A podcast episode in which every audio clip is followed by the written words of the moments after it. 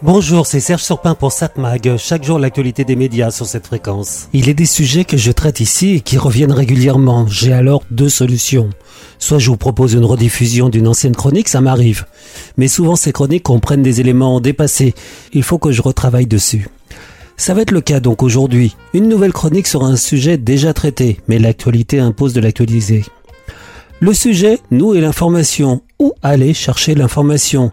Quelles sont les sources auxquelles on peut se fier? Que penser de toutes ces infos que l'on reçoit des réseaux sociaux ou même des messageries, quel qu'en soit le modèle?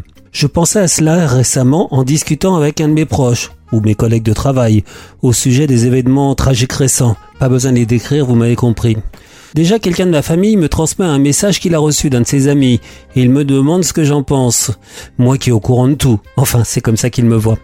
Donc là, il est question d'une entreprise qui favoriserait le boycott d'un pays. Là encore, vous comprenez à quoi je fais allusion. Évidemment, si j'en parle, c'est que le message en question est totalement faux, c'est fake. Et là, je réponds, mais pourquoi tu me poses la question? Il suffit de taper sur Google deux mots, le pays en question et la marque en question. Et on trouve en deux secondes une info venant d'un média fiable qui dit le contraire.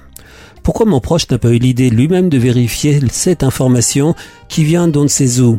Et pourquoi il me la transmet, ce qui revient à propager cette fake news Tout ce qu'il faut pas faire. Et là donc je me suis fait quelques réflexions qui m'ont semblé de bon sens.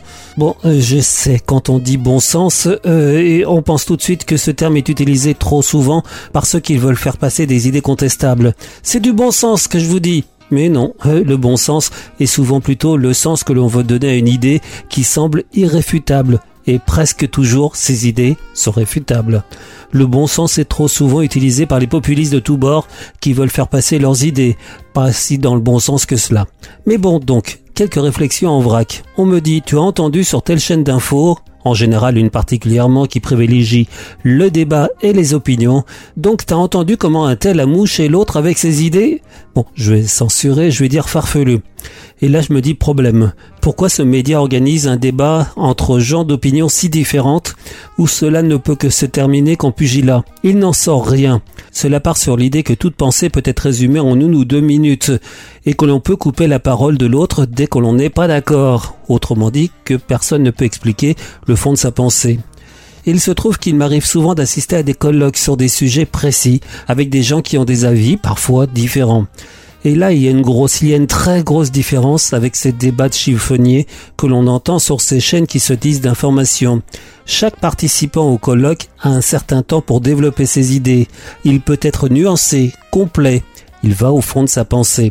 Je dis cela car ce qui se passe actuellement n'est pas résumable à un tweet en X caractères. Donc dans les colloques, on a la parole les uns derrière les autres et après on a le temps pour discuter. Une explication complète. Et là, je pense évidemment à ce fait qui est indéniable. Ce n'est pas par hasard que les journalistes et les profs font l'objet d'un rejet de la part des intolérants, des ultras de tous bords. Ils détestent l'analyse, ils détestent la connaissance, ils détestent l'histoire, ils détestent la nuance. C'est QFD comme on dit. Donc pour conclure, dans des périodes encore plus troublées comme aujourd'hui, utilisez des sources sûres pour vous informer. Et surtout, surtout, surtout, ne vous résumez pas à des explications en deux phrases. Entre parenthèses, si vous avez une réflexion à me faire, n'hésitez pas à me laisser un message sur les réseaux sociaux ou tapez mon nom Serge Surpin, vous allez me trouver très facilement. 7 Mag, l'actu des médias. Bon, cela dit, à voir à la télévision ce soir sur les chaînes de la TNT. Sur TF1, une série hospitalière, New Amsterdam. Se battre à tout prix. France 2, une série policière, Les Invisibles. France 3, Secret d'Histoire, Vercingétorix, le premier des Gaulois. Est-ce vraiment le premier des Gaulois? On devrait mettre un point d'interrogation sur cette question. France 5, la grande librairie. Quelle est la place du sacré dans nos vies? Pourquoi a-t-on autant besoin de croire et en quoi?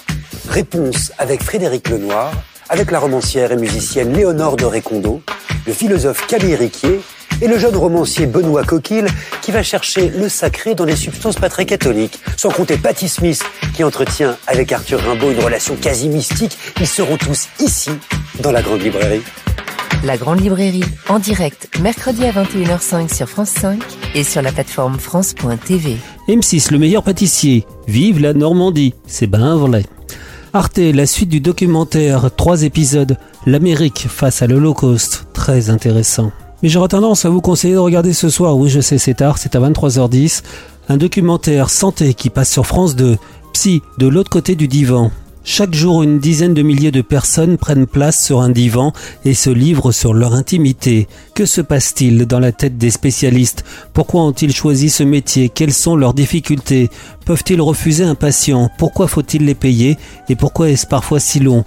Comment accompagnent-ils un enfant? Et surtout, quels engagements peuvent-ils prendre vis-à-vis de toutes ces personnes en souffrance ou en quête de solutions qui viennent se confier à eux? Peuvent-ils promettre la guérison? Six psychanalystes donc rencontrés dans différentes régions racontent leur quotidien. Désolé, j'ai pas de bande-annonce pour ce programme, j'aurais bien voulu. Donc ce soir 23h10 sur France 2, le documentaire santé Psy de l'autre côté du divan. Cette mag, l'actu des médias.